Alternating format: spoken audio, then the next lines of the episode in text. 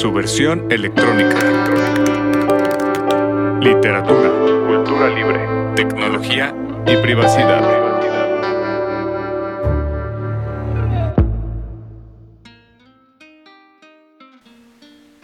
Bienvenidos y bienvenidas a un nuevo episodio de su versión electrónica.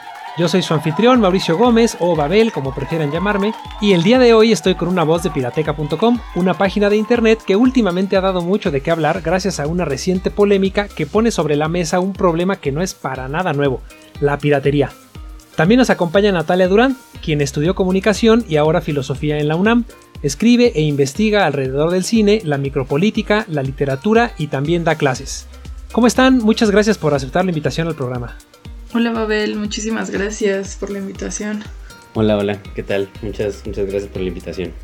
No, pues qué bueno que andamos por acá porque este tema creo que últimamente ha estado espinoso, pero como decía, ¿no?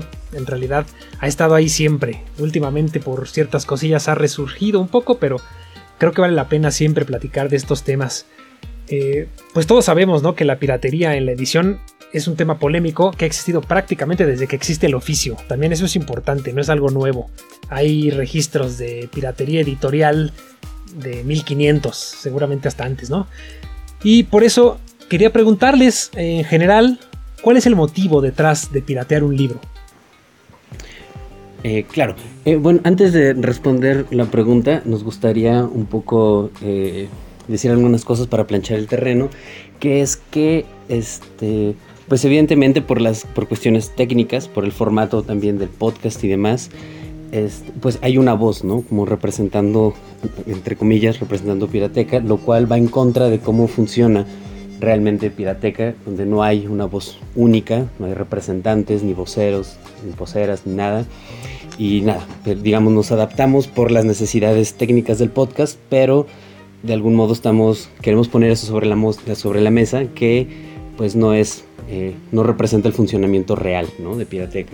Y por otro lado, también nos gustaría, ya que eh, las actividades que hacemos suelen ser catalogadas de ilegales y criminales por algunas personas, nos gustaría primero deslindar a Natalia, que nos acompaña ahorita, y bueno, también a Babel de toda actividad ilegal, que si bien sí hace Pirateca y asumimos un poco ese, papel, eh, no, no hacen otras personas, ¿no? No hace Natalia, ni hace Babel, ni, otras personas que puedan eh, tener cierta relación con, con nosotros. Entonces, ya, ahora sí, una vez planteado ese, esa situación. Bien, bien. Eh, ¿Cuál fue la pregunta? ¿Cuál era el motivo, no? De, ¿Cuál es el motivo detrás de piratear un libro? Y bueno, ya también ya voy a meter mi cucharote en esa presentación que creo que es muy importante, sobre todo por lo, lo comunitario, porque creo que vamos a hablar un poquito más adelante de eso, de cómo el autor o la autora pues también es una ficción, ¿no? Y eso es bien importante del por qué están aquí como, como grupo, como grupo comunitario que busca hacer acciones en, en común. Y bueno, otra vez retomemos la pregunta. ¿Cuál es el motivo detrás de piratear un libro? Pues aquí tal vez entre Natalia y, nosotros podemos responder, ¿no? O sea, que es el motivo, pues compartir, compartir, el, compartir las cosas que nos afectan, ¿no? Un poco así surgió Pirateca, no, no tenemos mucho más que decir, no hay mucha más mucha trascendencia política o filosófica más que eso, pues como compartir los afectos, las cosas que nos llaman, que nos que nos mueven e intentar expandir las capacidades eh, afectivas de los textos, ¿no? Eh, sí, creo que, creo que a mí me, llama la atención en, en, Pirateca esto, esto que se mueve porque em, finalmente, independientemente de cómo haya surgido, hay, digamos, en la existencia misma de Pirateca y en, en su funcionamiento que, que, hace un momento este, nos, nos planteaban, que es un gesto fuera de la lógica del capital, ¿no? O sea, digamos que sí puede haber una forma de, pensar la cultura y más bien desde lo común, fuera de los intercambios capitalistas, ¿no? Entonces creo que ahí hay, hay una postura de vida y de mundo, entonces creo que de algún modo eso pues también puede responder un poco, ¿no? O sea, ¿qué hay detrás de piratear libros? O sea, sí, el, hecho mismo de, de volver a lo común, pero también eh, pensar que puede haber otras formas de, relacionarnos, ¿no? Sí, de acuerdo. De hecho, eh, bueno, esto no es eh, un misterio que acabo de revelar. En su versión electrónica, pues los invitamos porque compartimos muchos puntos, ¿no? Eh, para empezar, el primer libro que editamos aquí se llamó Anarquismo y Edición, entonces tocamos muchos puntos de estos que seguramente van a salir aquí. Y los libros en dos planos, como, como objeto, como objeto artístico que podría ser, como fetiche en sí. tiene, hay un interés por, por tenerlo, pero también por compartirlo, porque otros lo vean, porque otros lo tengan. Y en el caso de las ideas, que a lo mejor es lo más valioso de un libro, no tanto el objeto, no tanto el papel, sino lo que dice, pues con más razón, ¿no? Eh, lo que queremos es que lo lean más personas y compartir con esas personas lo que nos emocionó a nosotros cuando lo leímos, tal vez, eh, lo que nos conmovió eh, o lo que nos hizo pensar, ¿no?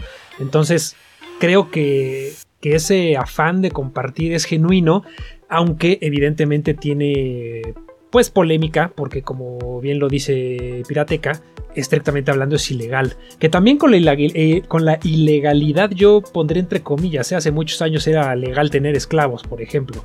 O sea, legal no quiere decir bueno e ilegal no quiere decir malo. Siempre ahí va a haber eh, cuestiones éticas, políticas muy importantes que, que hay que discutir, vaya. Pero sí, creo que en general estamos de acuerdo. Yo quería preguntarles ahora algo...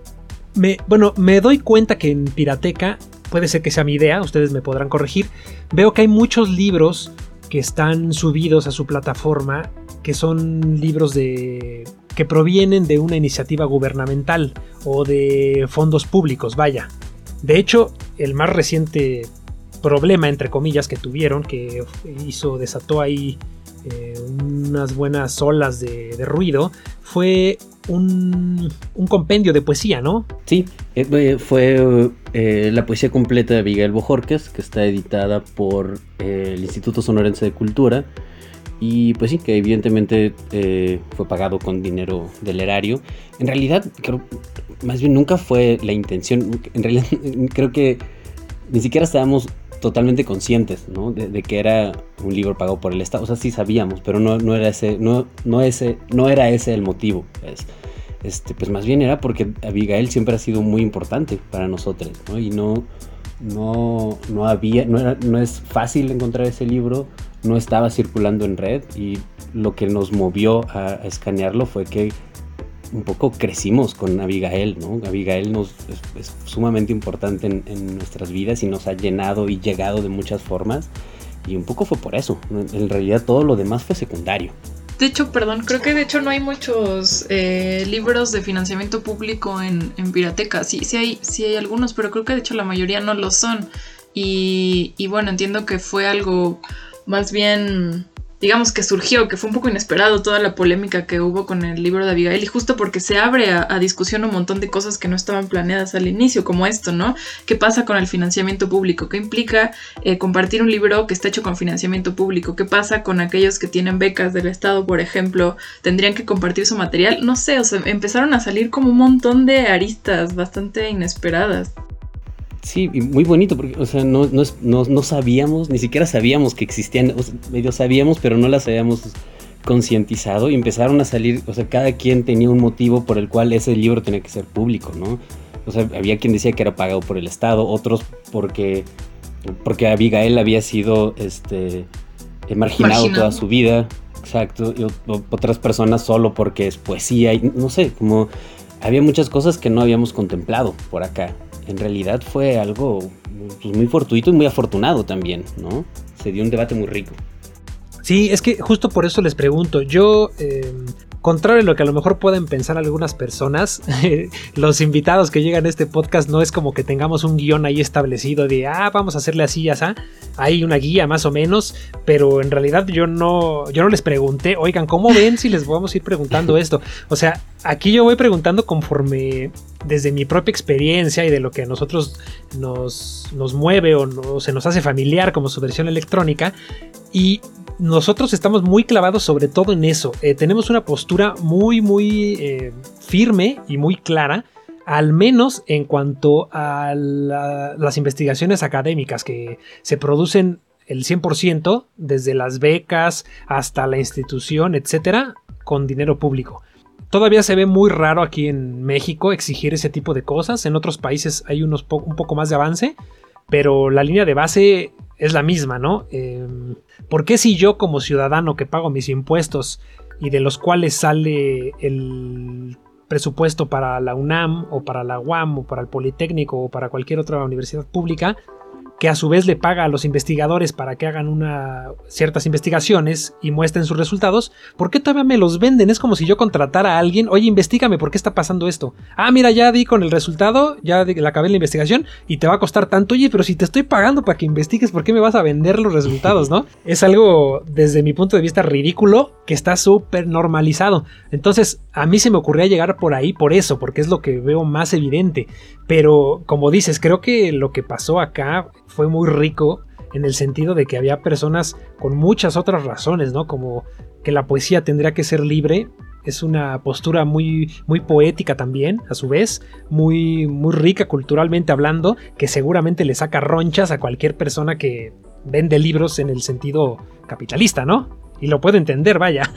pero, pero bueno, cada quien, cada quien. Sí, totalmente. Tienes, tienes, un, tienes muchísimas razones. Sí, es un fenómeno como bien interesante y, y, pues sí que pareciera a veces más que el funcionamiento de la academia a veces estuviera más cerca al de la empresa, ¿no? no a, a este funcionamiento que se presume como el que es, que tiene que ver como con acercar el conocimiento, crear conocimiento como como volver de algún modo a, ese, a ese origen común. No sé, o sea, ya es algo, una malformación ahí ya muy, muy torcida. Claro, es que son cosas distintas, como tú bien lo dices, creo. El espíritu de la empresa ya está prácticamente en todos lados, pues. O sea, vivimos en una, en una, sociedad capitalista. Estemos de acuerdo o no, nos guste o no nos guste, básicamente no hay zona de la vida que esté libre ¿no? de, esta lógica capitalista de maximizar eh, resultados, eh, capital, etcétera. Y eso pues genera muchos problemas, ¿no? Y en los libros creo que eso es muy importante y muy válido preguntárselo desde el momento en el que lo vas a hacer, ¿no? Eh, ¿Qué es lo que quiero? ¿Ganar dinero? ¿O hacer algo por la cultura? ¿Hacer algo por específicamente de, de lo que sea que estoy hablando en mi investigación, en mi cuento, poema, etcétera? y que muchas veces no sé si la gente no lo tiene tan claro o simplemente no se molesta en preguntárselo, ¿no? Simplemente es voy a hacer un libro porque pues lo voy a vender y claro, pues porque quiero dinero. No sé si eso está bien o mal, pero estoy seguro que no es lo único. Lo único que hay para eso. Sí, claro. Algo, algo importante, o sea, por ejemplo, algo que, que, cuando empezamos a formalizar Pirateca, un poco más en cuanto eh, hicimos el sitio web y demás, algo que, estuvo presente fue más bien el razonamiento de que todo conocimiento, todo, toda cultura siempre se crea en comunidad con, con otros, ¿no? No existe forma, el lenguaje mismo se aprende por otros, ¿no? Y eh, sería imposible capitalizarlo todo. De hecho, el lenguaje, ah, no sé, tal vez haya algunas excepciones, pero el lenguaje suele ser un aprendizaje no capitalizable, ¿no? Y hay muchos otros, pues, no sé, eh, pero incluso aunque fuera, fuera o no capitalizable, no tendría por qué serlo, ¿no? Como la, siempre, siempre se construye a través de otros, por medio de otros y basándose en otros y no sé. Entonces, como por qué algo tendría que ser privado, ¿no? A cualquier, lo que, un poco lo que pusimos en, nuestro manifiesto, era que este, cualquier acto de privatizar es en realidad un despojo, ¿no? Cualquier acto de privatizar cualquier tipo de cultura es despojo. Entonces, digamos, es, diferente tal vez un objeto en tanto que mercancía, pues, que, está, que juega y, forma parte del mundo de la semiosfera capitalista, pero eh, digamos, la cultura y el conocimiento no, tendrían por qué ser eso, pues. Y cualquier intento de, ser eso es despojo, ¿no? Y esa, esa era nuestra lógica para, para liberarlo todo, ¿no? O, o, todo lo que podamos, o todo lo que nos afectaba, ¿no? Claro, y, de algún modo también eh, creo que eh, es, como asumir un poco el, terreno, em, como sí, ¿no? Todo es capitalismo y, ¿no? Y, saber como cuáles son los funcionamientos eh, macro y micro que están operando en el deseo, en cualquier forma de intercambio, en las relaciones, etcétera, ¿no? Pero incluso ver ahí, dentro de ese terreno como ineludible, qué formas de resistencia existen, ¿no? O sea, qué formas, qué huecos, qué grietas están aconteciendo. Eso, eso me refería un poco con creo que está pasando ahí en Pirateca, que es, que es decir un gesto, ¿no? O sea, un gesto para decir, o sea, aunque sea en esto micro, podemos eh, ver que se puede como constituir las cosas de otra manera, ¿no? Es algo, puede ser algo pequeño, ¿no? Puede ser eh, alguien que no conocía la poesía de Abigail y de pronto descubrió un afecto que de otra manera no hubiera sido posible, o se hizo amigo de, se hizo amiga de alguien, ¿no? Entonces, con eso creo que, hay, hay como, como un potencial eh, suficientemente, no sé, suficientemente, ¡ah! un gran potencial. Exacto, sí, sí, sí.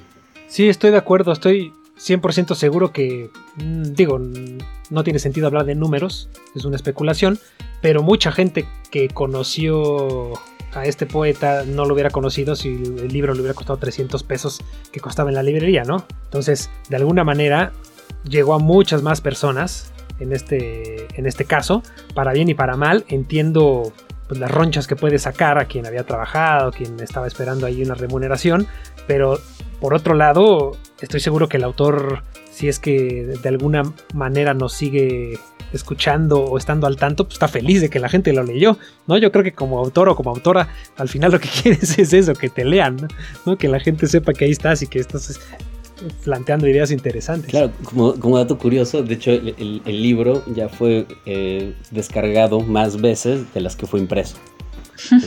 Estoy 100% seguro. Sí, sí, sí. Wow. 100% seguro.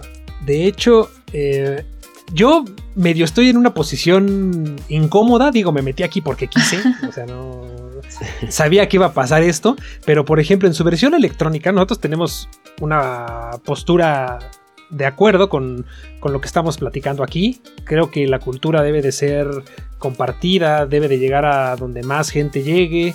Ideas, o sea, a nosotros lo que nos interesa es que nuestras ideas se lean, generar discusiones interesantes y oportunas, y eso evidentemente se logra más liberando todo el contenido.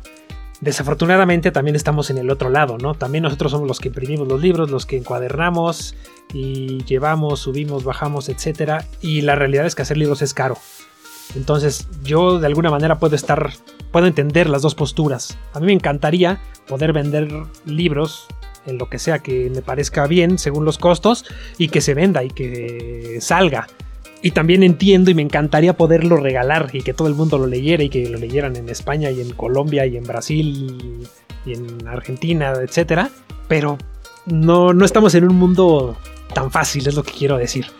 Entonces, eh, ¿cómo ven esa postura? Les quería preguntar para no ser yo el único incómodo. A ver qué opinan ustedes. ¿Han pensado en ese otro lado? O sea, a lo mejor que no sé, un proyecto o un autor o un algo que digan, híjole, es que la gente tiene que leer esto, pero de alguna manera sí nos gustaría apoyarlo o nos gustaría que recuperara, no sé, su inversión o algo así. ¿Han tenido algún tipo de conflicto interno en ese sentido? Pues tal vez conflicto como tal, ¿no? Sí hemos discutido mucho a Natalia también le han tocado estas discusiones. La verdad es que no sabemos, no, no tenemos una, una respuesta. Por, ejemplo, en el caso de Abigail nos preguntamos, ¿no? Como, ¿qué hubiera pasado si en, eh, por ejemplo, en el poemario de Poesía, que ganó un premio importante y era el, único ingreso que iba a tener Abigail en, Abigail en ese entonces, que al final no le dieron el premio económico, pero ¿qué hubiera pasado, no? Si se lo hubieran dado y estuviera en un contrato a la mitad de, cierta publicación y demás. Y nosotros, amigues de Abigail, hubiéramos decidido piratearlo. La verdad es que no sabemos, pues, o sea, es, un, un, problema espinoso, no tenemos la respuesta y no pretendemos tenerla, ¿no? Suponemos que hasta ahorita tampoco hemos tenido un conflicto, digamos, más allá de, de, gente que está del otro lado, pues como de, abogados y demás que, nos señalan, o bueno, en este caso de, la gente cercana a Abigail, y ahí, ahí en el momento decidimos, ¿no? En el momento lo pensamos, esto se tiene que publicar, ¿no? Y la verdad es que no sabemos. Si en si algún momento tenemos una, una discusión de esas, pues la, la abrazaremos y la tendremos y a ver qué pasa. La verdad es que es complicado, o sea, no sabemos.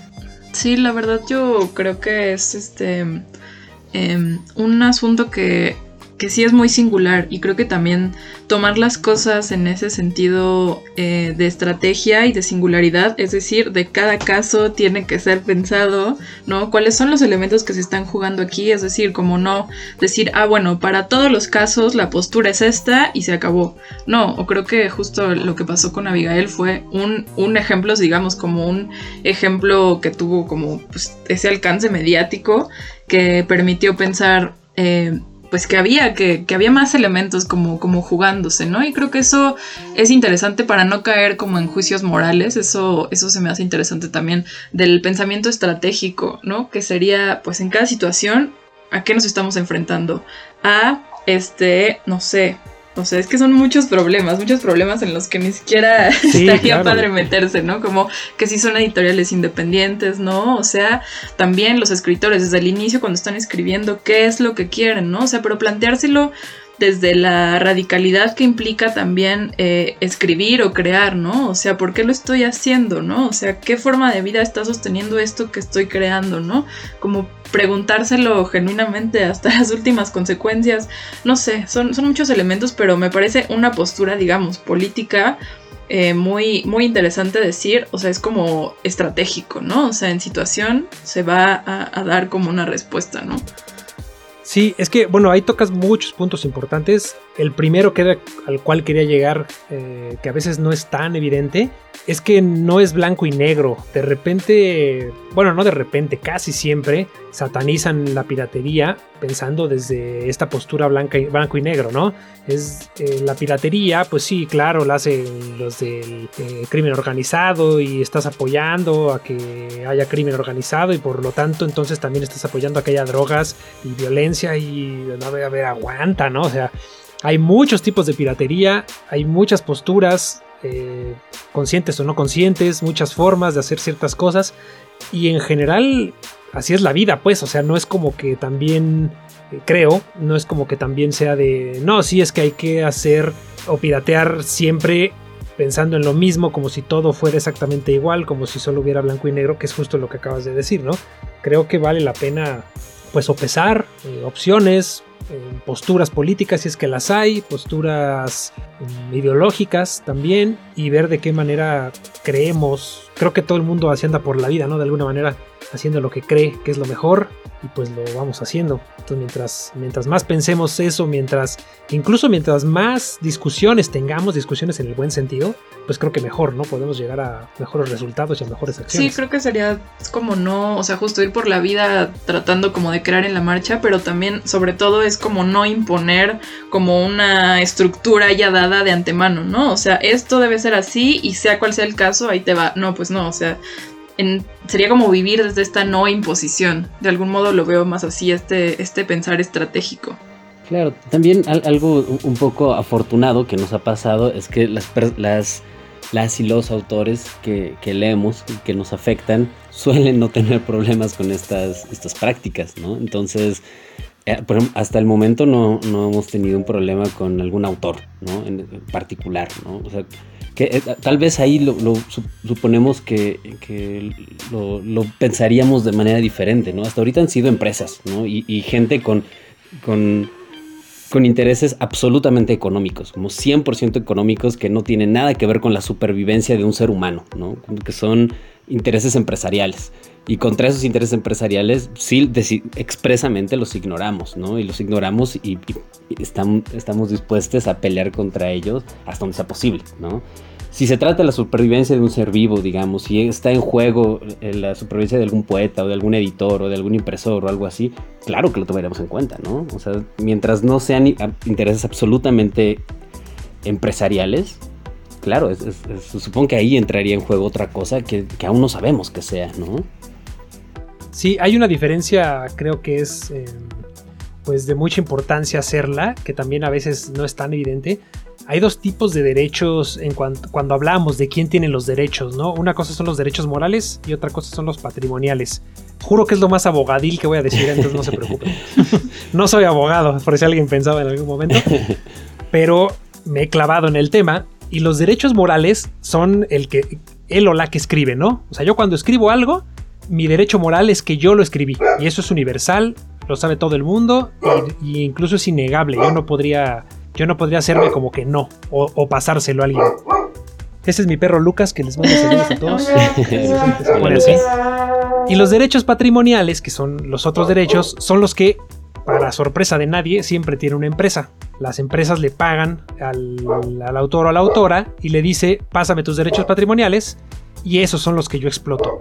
Entonces, estoy seguro que el 90% de las veces va a ser lo que tú nos estás platicando. Pues siempre va a ser una empresa porque es la que le interesa. El autor o la autora normalmente está de, no, pues yo lo que quiero es que me lean, igual no me voy a hacer rico, o igual ya me pagaron lo mucho o lo poquito que me ofrecieron, no sé, cada quien dependerá, pero normalmente los autores quieren que se les lea, que creo que es eh, pues lo más natural y de alguna manera lo mejor si se me ocurrió algo bueno, que algo que quiero compartir, pues lo que quiero es que lo lean, ¿no?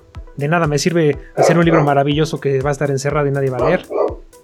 Sí, y es que aparte es loquísimo, porque luego sobre todo desde del lado de las de las empresas editoriales, como que caen durísimo con la piratería y, digo, y pasó recientemente en un conversatorio sobre piratería en la fil de minería que, cayeron, ¿no? Como, como diciendo, no, es que nosotros, o sea, protegemos a los autores y este es como por su bien, ¿no? Así una cosa para empezar, este, moralina chafa, pero este, pero sobre todo como anulando esta eh, lo, lo, que pasa en la realidad, ¿no? Que también las editoriales le dan un porcentaje súper bajo a los autores, o sea, como que se pregona muy fácilmente esta, esta idea, o como decías hace rato, ¿no? Como catalogar este, de antemano así a la piratería como algo malo en este sentido, y, pues nada, ¿no? Como que eso elimina toda una capa compleja de la situación. Entre ellas, pues, pues eso, ¿no? Que realmente tampoco hay por, por su lado como este cuidado, no solo del autor, ¿no? Sino de, pues, de los impresores muchas veces, de los editores también, como del proceso amplio del libro, ¿no? Sí, claro. Además, eh, o sea, pues sí, ¿no? O sea, una, una, una, empresa es una empresa, ¿no? Y las empresas no están, eh, contrario a lo que se, se contrario a la retórica que suelen ocupar, las empresas nunca, el, objetivo de las empresas nunca es procurar el bienestar de sus trabajadores, ¿no? Es raro que, un autor tenga seguro médico, que tenga prestaciones y demás, ¿no? Entonces, no sé, eso es, eso es falso, pues, como a todas luces es falso. Los, los, autores se llevan la menor parte de, todo esto. De hecho, eh, ni siquiera se sabe, ¿no? O sea, las, grandes editoras transnacionales no publican cómo es el reparto de, las ganancias, ¿no? Entonces, suponemos que por razones evidentes, ¿no? Porque este silencio, eso, eso que ocultan, eh, evidenciaría que evidentemente la mayor parte del dinero se la llevan los dueños de los grandes capitales y no los autores, no las personas encargadas de realmente crear un libro, ¿no? Como todo, ¿no? Como todas las empresas, quienes se llevan la mayor parte del dinero no son los obreros, no son las personas que trabajan eh, creativa o manualmente, que más o menos son lo mismo, eh, o algún producto, ¿no? Son los grandes capitalistas, ¿no? Y suponemos que eso es algo evidente, que no, no, no tendría que ser dicho, pero el problema es que las empresas tienen esta retórica bien falsa, ¿no? Bien propagandística, que lo vemos en todos lados, ¿no? Como Coca-Cola diciendo somos una familia, ¿no? O cosas así, ¿no? Que son evidentemente absurdas, ¿no? Claro, y, tienes todo el sentido porque pues, les conviene, ¿no? Eh, manejar esa retórica, ese tipo de discurso. y, esta diferencia que yo hacía de los tipos de derecho bueno, yo y, su versión electrónica en general tenemos una postura muy clara también de, que el derecho de autor no está defendiendo al autor, eso también es, una forma bonita de decirlo. Lo que está defendiendo es la manera de hacer las cosas, de la explotación de los derechos patrimoniales. Entonces, cuando dicen defendemos el derecho de autor, el autor en realidad da igual porque de buena fuente sé lo que ustedes están diciendo también. Les pagan muy poquito. No estoy diciendo, no, no sé si es una porquería o no. Supongo que también depende del caso, porque no es lo mismo 5% de ventas de Harry Potter a 5% de Abigail. De, no sé, cualquier otro libro mucho más complejo, mucho menos comercial, ¿no? Pero, pero normalmente, según yo, están por ahí. Cuando se rayan, las editoriales dan 8%, dan tal vez 10% no más. Entonces, pues normalmente los autores por eso se ponen de este lado, de pues igual no me van a dar dinero, pues mejor que me lean. Entonces, es algo creo que muy natural. Sí, claro. El derecho, o sea, el derecho de autor no tendrá por qué llamarse derecho. Es, es una de esas falacias eh, eh, verbales, bueno, eh, nominales, ¿no? Que ocupa el capitalismo, ¿no? El derecho de autor no es derecho de autor, ¿no? No, no, no, no nada tiene que ver con el autor. Tiene que ver con la, la, el enriquecimiento de los grandes capitalistas, ¿no? Es lo que defienden, pues, ¿no?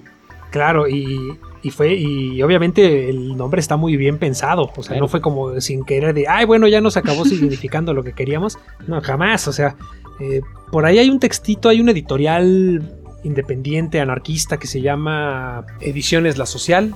Este editorial publica, publica varios ensayitos, eh, muchos de uno de los fundadores, que es Guadalupe Rivera, y ellos hicieron una compilación pequeñita de, la historia del copyright. Que esa historia la escribió una persona europea, no estoy seguro si de Finlandia, de Inglaterra. Y ellos lo que hicieron fue traducirlo y lo imprimieron, por ahí lo tengo yo. Y en esa historia está bien interesante, dice cómo el copyright como tal, de 1500, seguramente hasta antes, ¿no?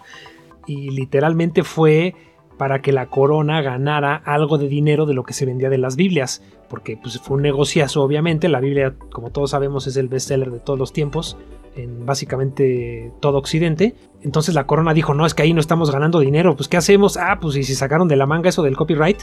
Y esto lo digo porque justifica, bueno, más bien no justifica, refuerza esta idea que estamos diciendo, ¿no? El copyright, el derecho de autor, eh, defiende la ganancia de las empresas, de de la industria editorial, editorial como, como empresa capitalista que busca enriquecerse. Si en eso hacemos cultura o no, si a mí me da igual, yo lo que quiero es generar bienes económicos y en mayor cantidad, ¿no? Entonces, eso habla mucho desde, desde cómo se inventó y cómo se diseñó, habla mucho a lo que sigue pasando y cómo creo yo, y creo que estarán de acuerdo conmigo, requiere una, una reestructura pronto, para limitarla, para redirigirla, para varias cosas, yo digo. Sí, claro, y creo que está, está, está muy chido lo que, lo que cuentas, justo como desde, desde la historia está, está eso, pues, desde la gestación, ¿no? Em, y creo que una forma también de empezar a cuestionarlo es, es ver qué posturas, digamos, afectivas también se juegan ahí, no solamente como en este sentido Em, económico, digamos, como con una materialidad muy clara, sino, o sea, qué postura implica, em, digamos, que solamente un grupo pueda acceder a la cultura, ¿no? O qué, eh, qué formas eh, afectivas están como sosteniendo eso, ¿no? O incluso, ¿no? O sea, qué implica pensar el mundo de esa forma y no solo para los libros y para la cultura, ¿no? O sea, a mí, a mí me viaja mucho eso, ¿no? O sea, como los intercambios capitalistas en el amor, en la amistad, porque es algo que ya está, está ahí, ¿no? Entonces, de algún modo tratar de ver, o sea, desde eso, digamos que lo sostiene, ahora sí que, pues sí, como, como un fundamento de, de pensamiento, de, de vida, eso que lo está sosteniendo y también desde ahí cuestionarlo, ¿no? O sea, ver que no es solamente como un planteamiento de sistema económico, sino un planteamiento también de sistema afectivo, ¿no? Que, que yo creo que es también lo que, lo que lo sostiene y lo que le da fuerza, ¿no? Entonces, de algún modo, empezar a, a ver esas, esas pequeñas fisuras o a crearlas, o no, simplemente también acontecen y a veces hay encuentros y eso no lo controlas, lo cual también es precioso, ¿no? Pero bueno, creo que desde ahí se puede ver como otros cuestionamientos. Sí, claro, es, muy interesante lo que dices. Eh, definitivamente, por ejemplo, algo, la postura de Pirateca un poco respecto a, estas legalidades ha sido ignorarlas, ¿no? Como no nos interesan, no las entendemos y de una manera más ontológica no va con nuestros afectos, ¿no? Y en la medida que no va con nuestros afectos, intentamos buscar formas de leer, de escribir, de, distribuir el conocimiento, de, de compartir que sí vayan con nuestros afectos, ¿no? Y e, esa, esa forma que hemos encontrado es, es pirateca, ¿no? Y un, poco no, no, no, entendemos y no queremos entender y nos da un poco igual si es ilegal o no, si, si, o, cuestiones de derecho o, a quién afecta, a quién afecta entre comillas, en términos de, de a qué empresa estoy, exacto, si a, a, qué empresa se le está haciendo daño, entre comillas, y demás, ¿no? O sea, eh, es, más bien es, eso lo que hacemos y eso lo que creemos que estaría bien que tal vez empezáramos a pensar más entre todos, ¿no? Como buscar nuevas formas de amar, de ejercer eh, el alimento, de ejercer la vida en general, ¿no? De, cuestionarnos todo y de buscar formas, cada quien a su modo, ¿no? Cada quien desde, desde ámbitos distintos, desde puntos eh, incluso diametralmente opuestos, cómo hacer un mundo diferente, ¿no? Un mundo tal vez donde no todo tenga que ver, no todo intercambio esté mediado por el dinero, ¿no? Más bien es por ahí, ¿no? Como nuestra apuesta, nuestra muy pequeña y humilde apuesta, ¿no? Sí, eso que dicen, bueno, que ambos dicen, creo que está bien chido, muy lindo y creo que lo comparto totalmente. Yo personalmente, y mucho en su versión electrónica, pues, porque nació sobre todo de, ese ensayo de anarquismo y edición, yo metía mucho esa discusión o, esto, o estos puntos que están diciendo ahorita en la relación que hay entre el medio y el fin. Yo creo que el dinero como tal no es necesariamente malo. Lo que es malo es lo que se hace, ¿no? Para tenerlo. Cuando se piensa el dinero como fin. ¿Qué voy a hacer con el dinero? No sé, yo lo que quiero es tener. Y ya después veré en qué me sobra o qué puedo hacer. Em, yo creo que el, por la sociedad en la que vivimos, de alguna manera el dinero es necesario. Pero cuando es como medio, porque cuando queremos hacer otro tipo de cosas, otro tipo de relaciones, en realidad ya el dinero empieza a sobrar en el buen sentido, en el de que no es necesario. O sea, no sé, pienso en lo que dijiste ahorita, por ejemplo, eh, pues a lo mejor esto que yo te quiero vender, sea lo que sea, eh, pues tú no tienes dinero y no me interesa ganar papel y fierro, pero bueno, invítame a comer, ah, pues chido, perfecto, pues ya, yo de alguna manera eh, pude sacar algo, digamos, o, o tuve un bien, pudimos platicar, etcétera, y yo te lo regalo. Eh, o a lo mejor con trabajo, ¿no? Yo no tengo mucho dinero, pero sé hacer esto y esto otro. Ah, pues yo tampoco tengo dinero, pero necesito quien me haga esto. Ah, pues órale. Vemos la manera de relacionarnos de manera distinta, de manera que todos ganemos, que no haya abusos, que no haya pues, tiranía en ningún lado, que sea 100% de mutuo acuerdo y de alguna manera podemos ponernos de acuerdo y todos ganar, ¿no? Creo. Creo que ese tipo de mundos al menos poderlos imaginar ya es algo, ¿no?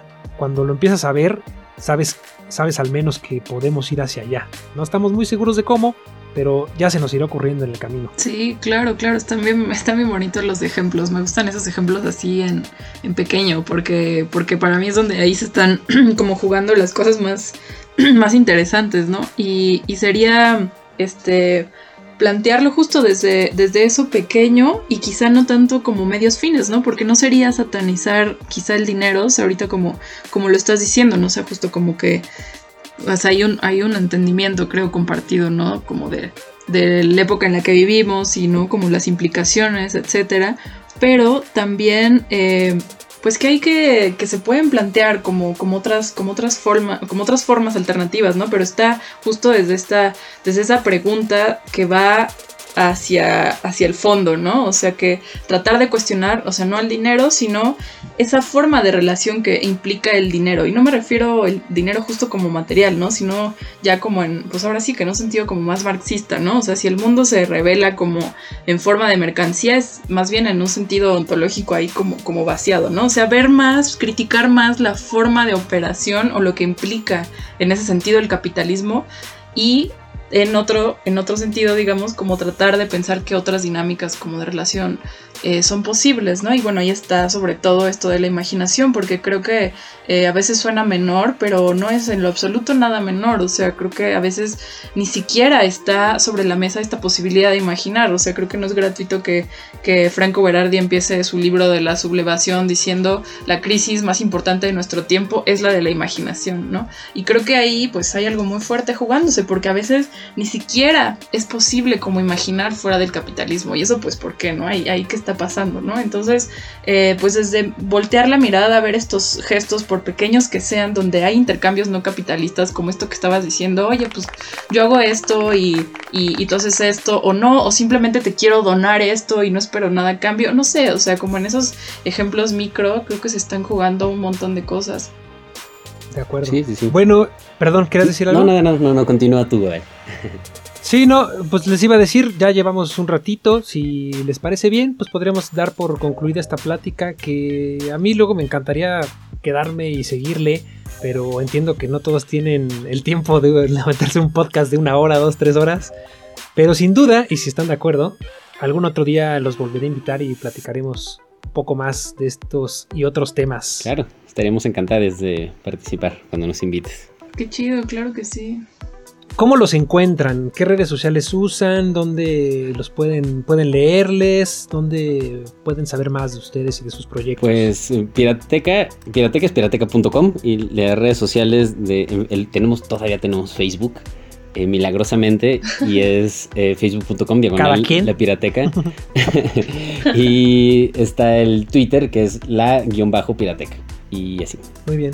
Y yo en, en Twitter sería con arroba yo soy canela fina.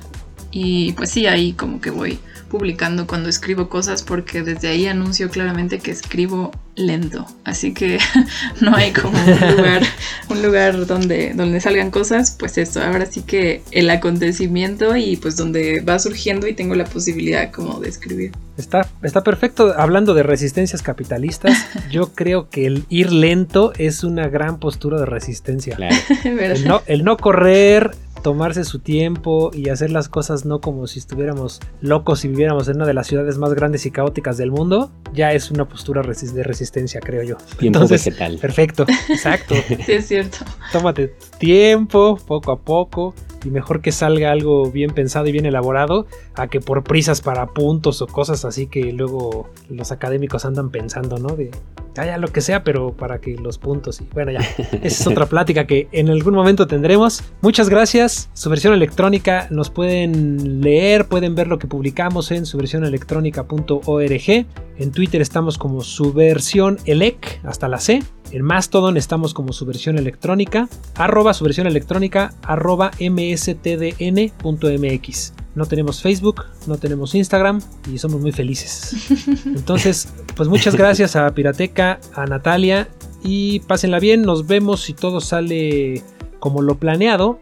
En otras dos semanitas, por ahí de medio marzo, estaremos publicando el siguiente episodio. Muchas gracias y hasta la próxima. Muchas gracias. Nos vemos. Gracias,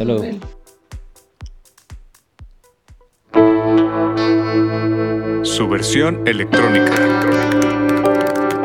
Literatura, cultura libre, tecnología y privacidad.